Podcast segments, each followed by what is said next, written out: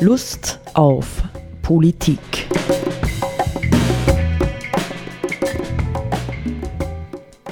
Liebe Hörerinnen und Hörer des Freien Radios Freistadt, Sepp Giesenhofer und Roland Steidl begrüßen Sie zu einer Sendung Lust auf Politik. Wir nehmen auch diese Sendung wie die letzte, wie die vergangene, am, in Deutschland würde man sagen, Rosenmontag auf. Wie sagt man in Österreich eigentlich dazu? Ich sehe der Faschingsmontag einfach. Ich habe halt noch eine andere äh, Bezeichnung gehört. Ja. Also insofern, wir könnten, wir, na, ich weiß es nicht mehr. Ja, ich habe es vergessen. Nämlich, ähm, wir könnten uns ja noch immer die Freiheit nehmen, eine Faschingssendung zu machen. Und vielleicht ist das Thema, äh, das wir uns jetzt vorgenommen haben, vielleicht hat es ein bisschen was vom Fasching. Nämlich, das Interessante äh, finde ich ja am Fasching sind die alten Faschingstraditionen gewesen, wie sie etwa in Italien üblich waren, Florenz, Assisi. Dort hm, ist ja in der Faschingszeit äh, für teilweise Wochen ja, ist die Regierung der Stadt in die Hände der Kinder übergegangen.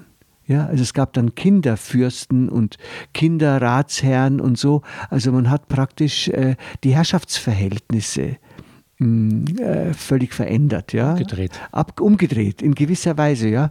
Die äh, unschuldigen Kinder, in Anführungszeichen, äh, sind dann plötzlich zu Herren geworden, nicht? Die ihre Gesetzlichkeiten einführen konnten. Ich weiß jetzt nicht im Detail, wozu das geführt hat, aber ich fand die Idee grundsätzlich schön. Projekt, ja, Interessantes ja. Projekt, ja. ja. Kinder an der Macht. Also wir haben, wir haben uns vorgenommen, über das Thema Besinnung Kontemplation zu reden, was ja ein urpolitisches Thema ist, Sepp, oder? Du wirst mir jetzt gleich den Anschluss als politische Frau. du hast gesagt, du übernimmst okay, es, den Anschluss ans Politische zu Fangen finden. wir mal an. Aber ich persönlich glaube, es geht ganz einfach. Also ein Zitat, ich beginne mit einem Zitat von Jon Kabat-Zinn, ja, äh, aus seinem Buch von 2006 zur Besinnung kommen, die Weisheit der Sinne und der Sinn der Achtsamkeit in einer aus den Fugen geratenen Welt. Das ist der Untertitel. Also, dass die Welt aus den Fugen geraten ist, das wissen wir. Und das ist im Grunde genommen schon mal prinzipiell politisch. Ja, ja, genau, ja. ja. Mhm. Also, nämlich die Frage könnte sich dann ja stellen, und wie kriegen wir denn die Welt wieder in die Fugen? Ja? Oder müssen wir fugenlos leben künftig? Und welche Rolle können politische Strukturen dabei spielen? Ne? Und Politiker. Ja? Zum Beispiel. Politische Akteurinnen. Ja, genau. Also jedenfalls schreibt Jon Kabat-Zinn, der ja Arzt und Psychologe ist, in den letzten 100 Jahren hat sich viel für uns verändert. Wir haben uns der natürlichen Welt und einem Leben der Verbundenheit innerhalb der Gemeinschaft, in die wir geboren wurden, immer mehr entfremdet. Und dieser Wandel ist in den beiden letzten Jahrzehnten noch drastischer geworden, seit die digitale Revolution sich über die ganze Welt ausgebreitet hat. Alle unsere, in Anführungszeichen, zeitsparenden Gerätschaften haben unser Leben immer schneller werden lassen und zu immer größerer Abstraktion geführt. Wir sind sogar unserem eigenen Körper zunehmend fremder und ferner geworden. Und an anderer Stelle spitzt er das noch zu, nicht und sagt, wir sollten uns klar machen, dass unsere gesamte Gesellschaft vom Standpunkt der meditativen Traditionen aus gesehen unter dem Aufmerksamkeitsdefizitsyndrom und seiner vorherrschenden Variante der Aufmerksamkeitsdefizit-Hyperaktivitätsstörung oder ADHS leidet. Und die Sache wird von Tag zu Tag schlimmer. Also, warum beschleunigen wir so? Nicht? Wir haben das ja äh, auch in dem in unserer letzten Sendung hatten wir das ja äh, beschrieben, dass gerade diese Beschleunigung ein ganz wesentliches Merkmal äh, unserer derzeitigen Situation, auch unserer gesellschaftlichen Situation ist. Warum beschleunigen wir so? Jetzt können wir mal versuchen, das im, im Wesen des Menschen zu finden. Liegt es im Wesen des Menschen, äh, immer schneller zu werden? Abgelehnt. Sicher nicht. Du lehnst es ab? Absolut nicht. Ist es etwas, was dem Wesen des Menschen fremd ist, deiner Ansicht nach? Es ist eine Zerrform des Zerrform. Menschseins. Die, also wenn es die permanente Beschleunigung ist, nicht, dass jemand jetzt sagt, ich will austesten, wie schnell ich laufen kann oder so oder wie schnell mein Auto fährt, keine Ahnung. Ja, das kann man schon äh, irgendwie als äh, dem Naturell des Menschen in irgendeiner Form zugehörig betrachten. Aber die permanente Beschleunigung, ja, dass wir sozusagen in dieser Gesellschaft ja kaum mehr zum Atmen kommen, nicht eine technische Innovation äh, äh folgt auf die nächste und tatsächlich ja innerhalb gerade der digitalen Welt 5G-Netze und so weiter, ja, wird ja die, ähm, wird ja die Beschleunigung gerade zum, zum Götzen erhoben. Ja, es muss alles immer schneller gehen.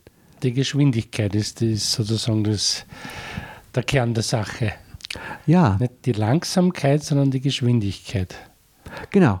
Also für unsere, ja, ich, es ist ja ein Wort äh, gefallen jetzt bei Jon Kabat-Zinn, nämlich das Stichwort der Entfremdung, nicht? Also innerhalb unserer modernen, ähm, von Entfremdung geprägten Gesellschaft, von Selbstentfremdung, von Entfremdung von Mitmenschen, von der Natur, scheint Beschleunigung tatsächlich eine Schlüsselhaltung zu sein. Auf dem Hintergrund sozusagen der Wirtschaftstheorie oder so ist das ja natürlich nachvollziehbar, dass man sagt, es muss, weil ja sozusagen die Kosten immer geringer werden müssen, damit die Gewinne immer größer werden und so weiter, muss man natürlich in immer kürzerer Zeit immer mehr Güter produzieren. Dann kann man das sozusagen den Erfolg, also das erzeugen, dass, dass die Kosten gesenkt werden. Ja. Und das, da ist die Geschwindigkeit und die, die Beschleunigung das Instrument der Weg. Mhm. Äh, na, ich denke, wir, wir, müssen vielleicht ein bisschen ähm, auf die Ebenen, äh, in dem wir, äh, auf denen wir jetzt miteinander unterwegs sind, auch achten. Nicht, ähm, welche Wirkung hat Beschleunigung auf die Wahrnehmung des Menschen? Nicht? Das wäre wär für mich zunächst einmal eine Frage. Wenn wir, wir kennen das ja alle, wenn wir mit einem Auto unterwegs sind. Die eine Variante ist, was ich am liebsten tue. Ich gondele mit 80 Stundenkilometer oder 90 auf einer schönen Landstraße, die durch eine schöne Landschaft führt, gondele ich mehr oder weniger dahin, ja, und schaue nach links und schaue nach rechts. Das kann ich mir bei der Geschwindigkeit noch leisten. Ja, was sehe ich? Äh, von der Landschaft. Und ähm, das andere wäre, ich fahre auf der Autobahn, nicht unter Umständen links und rechts umgeben von Lärmschutzwänden, sehe eigentlich von der Landschaft ohne dies nicht mehr viel und fahre äh, mit 140, äh, vielleicht in Deutschland mit 160, 170, fahre ich über die Autobahn. Da sehe ich tatsächlich nichts mehr von der Landschaft, weil ich so hoch konzentriert auf das Hier und Jetzt, ja, auf die äh, paar Meter, 50, 60, 70 Meter vor mir sein muss, um sicher fahren zu können, mit einer hohen Anspannung, sodass sie eigentlich von ähm, ja, die Wahrnehmung extrem eingeschränkt wird. Geschwindigkeit schränkt zunächst einmal die Wahrnehmung ein und fokussiert auf einen ganz, ganz schmalen Ausschnitt der Wirklichkeit. Und das andere Extrem der Geschwindigkeit ist ja dann der Stillstand oder das Verweilen, würde ich jetzt mal sagen. Nicht? Da ist sozusagen die höchste, das höchste Maß an Wahrnehmung äh, ja. erreichbar, oder? Kann man das so? Ja, wobei ich, wobei ich grundsätzlich würde ich ja Stillstand ähm, ähm, und Verweilen unterscheiden.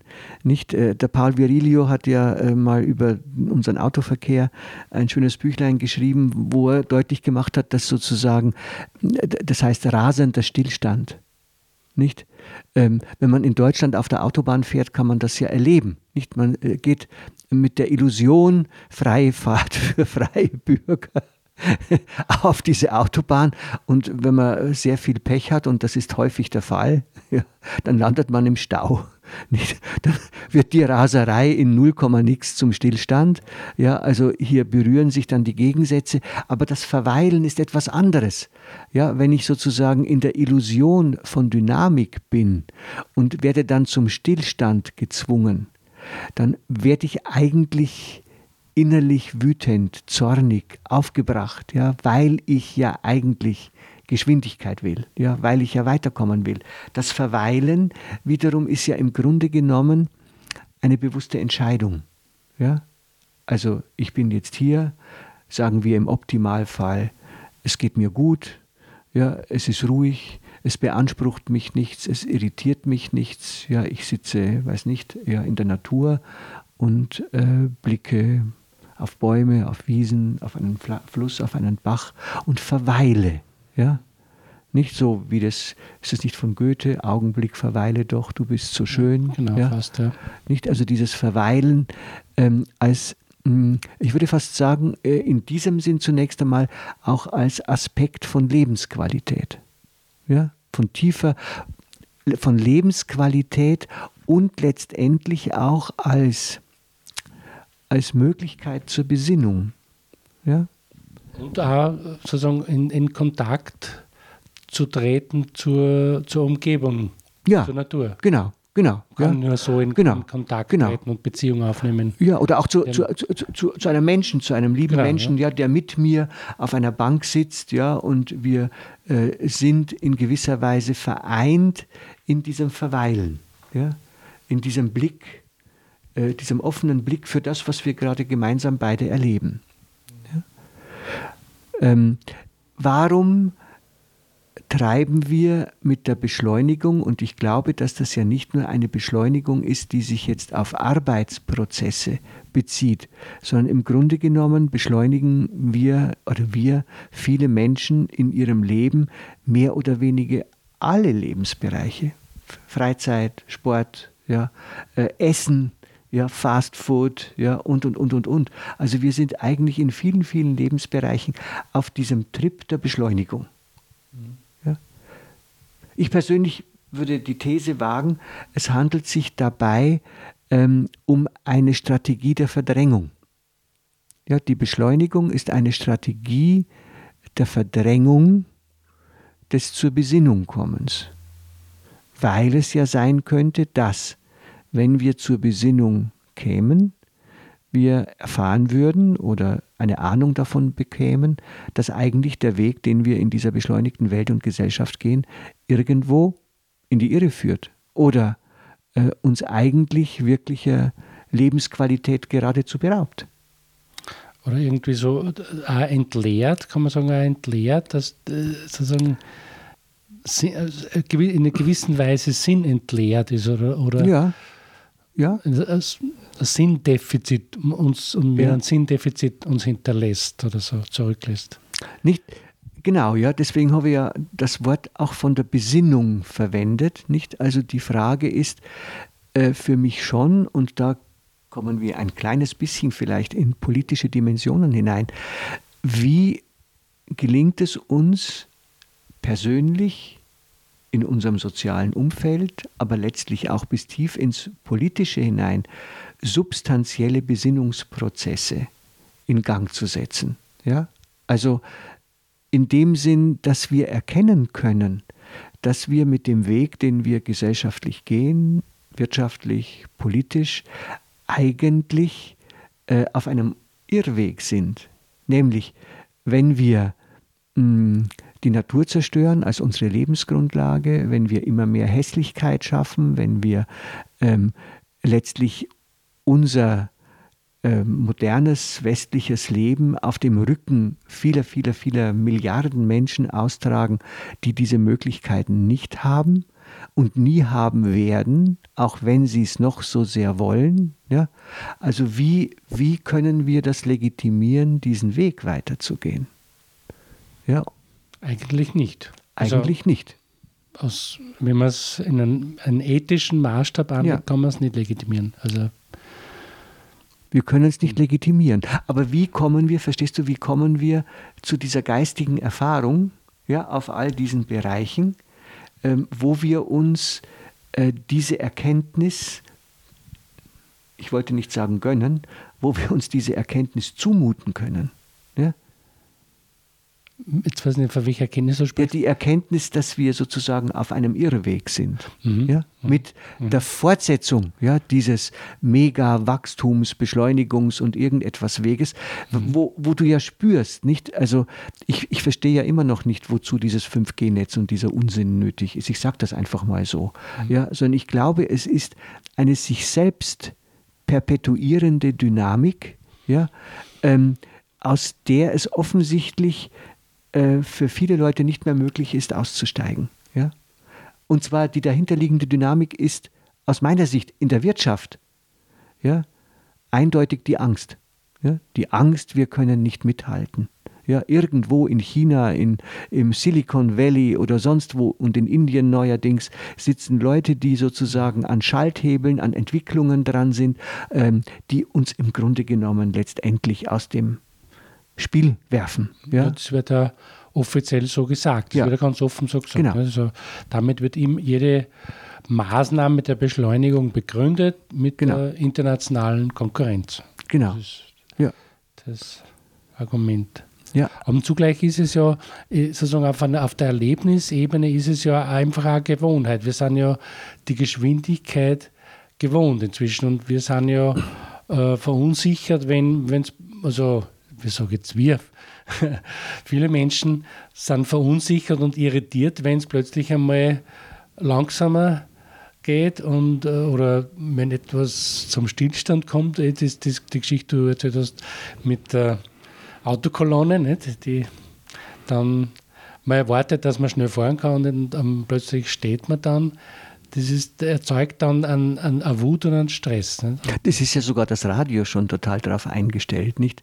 Ähm, wenn du dann hörst, da und da ist der Stau, unsere Stauzeitmelder haben berechnet, sie verlieren aktuell 15 Minuten, mhm. nicht? Das ist allerdings jetzt eine Frage, eine ganz äh, elementare philosophische Frage.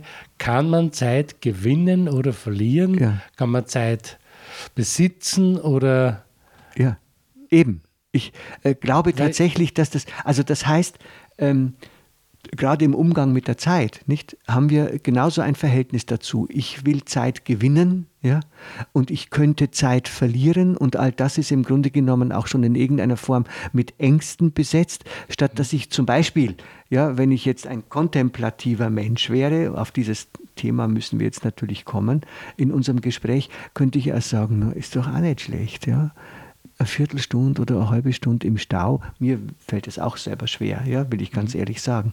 Eine Viertelstunde oder eine halbe Stunde Stau, ich kann da eben in meinem Büro anrufen, ich stehe im Stau, mhm. habe plötzlich Zeit für mich ja, kann nachdenken, es geht immer wieder ein paar Meter vor, ja, das Ganze hat einen Überraschungseffekt, ja, also es könnte uns ja auch diese Überraschung praktisch äh, ja aus der Erwartung schnell unterwegs zu sein, plötzlich in den Stau hineinzugeraten, könnte uns ja Qualitäten geben, nicht? Könnte uns äh, zu etwas mh, hm, äh, veranlassen, wo wir beispielsweise zur Besinnung kommen, ja, und nachdenken. Und ähm, mir geht es in Deutschland zum Beispiel immer so, wenn ich im Stau stehe, dann wird mir völlig klar, in was für einer völlig absurden und wahnsinnigen Welt wir eigentlich unterwegs sind. Ja? Wenn du in Deutschland im Stau stehst, solche Staus gibt es in Österreich ja ganz selten. Die sind dann so und so viele Kilometer lang. Meistens fährst du auf der linken Spur mit dem Pkw, bist du ein bisschen schneller unterwegs als rechts und du fährst an unendlichen Kolonnen von LKWs entlang. Mhm. Nicht? Und du denkst, ja, wozu soll das gut sein alles? Mhm. Ja? Du wirst dir der Verrücktheit des Systems, in dem wir alle drin sind, fast schlagartig bewusst, wenn du im Stau stehst. Aber eben zum, zum Thema Geschwindigkeit ist ja das gebremst werden durch den Stau löst zuerst einmal Frustration aus. Frustration genau. aus, ja. Und, aber auf der anderen Seite, wenn, wenn, wenn es jemand gelingt, diese Reduktion der Geschwindigkeit oder der Raserei, sage ich jetzt mal, äh, als Chance zu verstehen, dann äh, kann man ja die, die innere Haltung, Haltung dazu ändern ja. und es ermöglicht dann etwas. Es ermöglicht Besinnung, Erkenntnis. Ja. ja. Dazu in eine andere Form des, genau. des Seins in der jeweiligen Zeit, genau. würde ich mal so ja. hochtrabend sagen. Genau.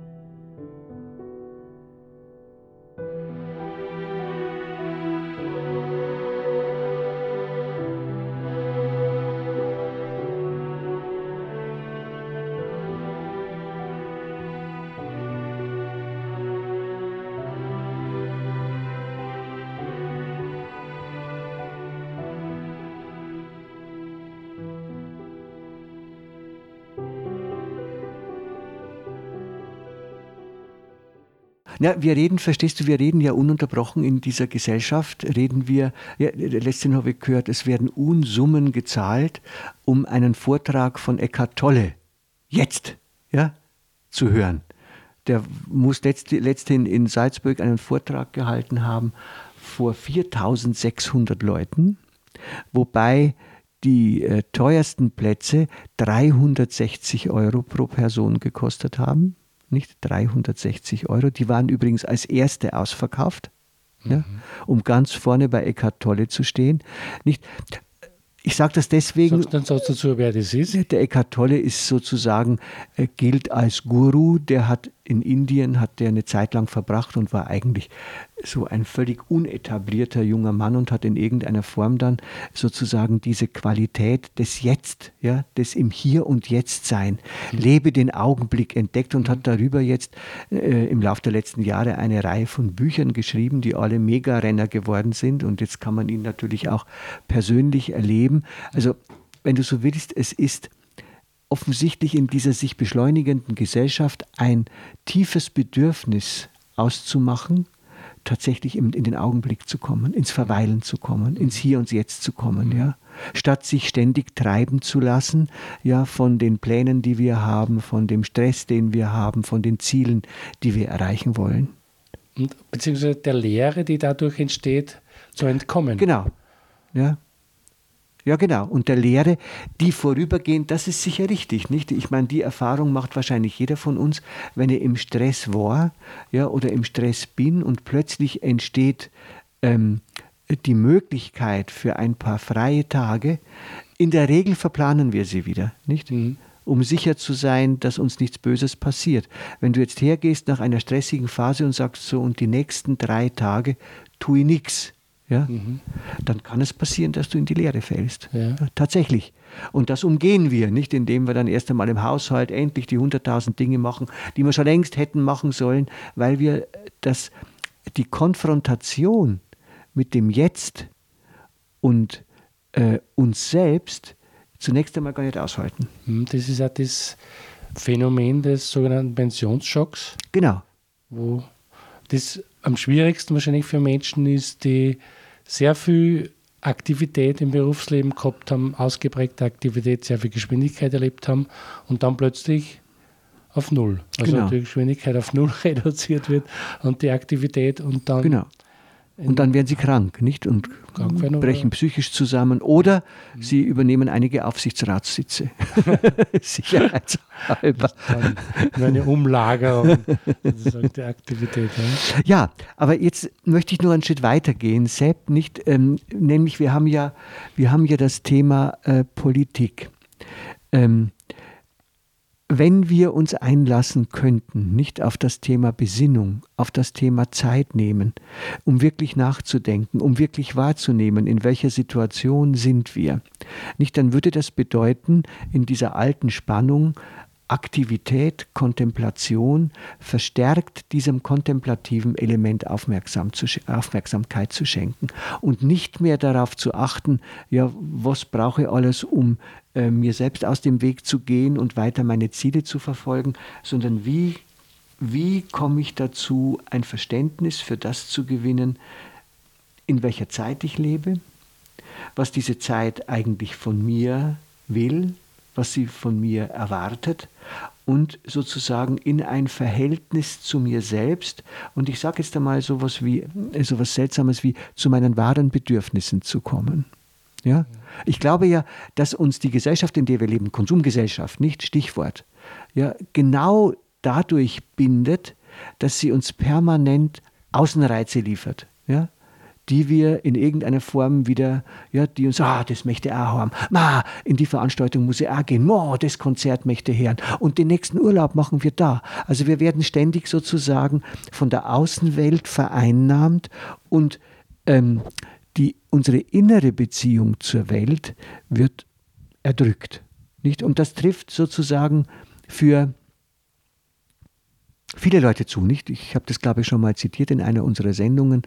Äh, äh, der Freund von mir, der, der Unternehmensberater ist, der sagt, je höher du in der Hierarchie von Unternehmen kommst, die Regel ist, dass die, die ganz oben sind, den engsten Horizont haben. Ja? Also die dürfen nichts mehr sehen, ähm, was möglicherweise ihr Tun ja, im Wirtschaftsbereich in Frage stellen würde. Ich habe jetzt eine andere Assoziation auch noch gehabt zum Thema Politik und so.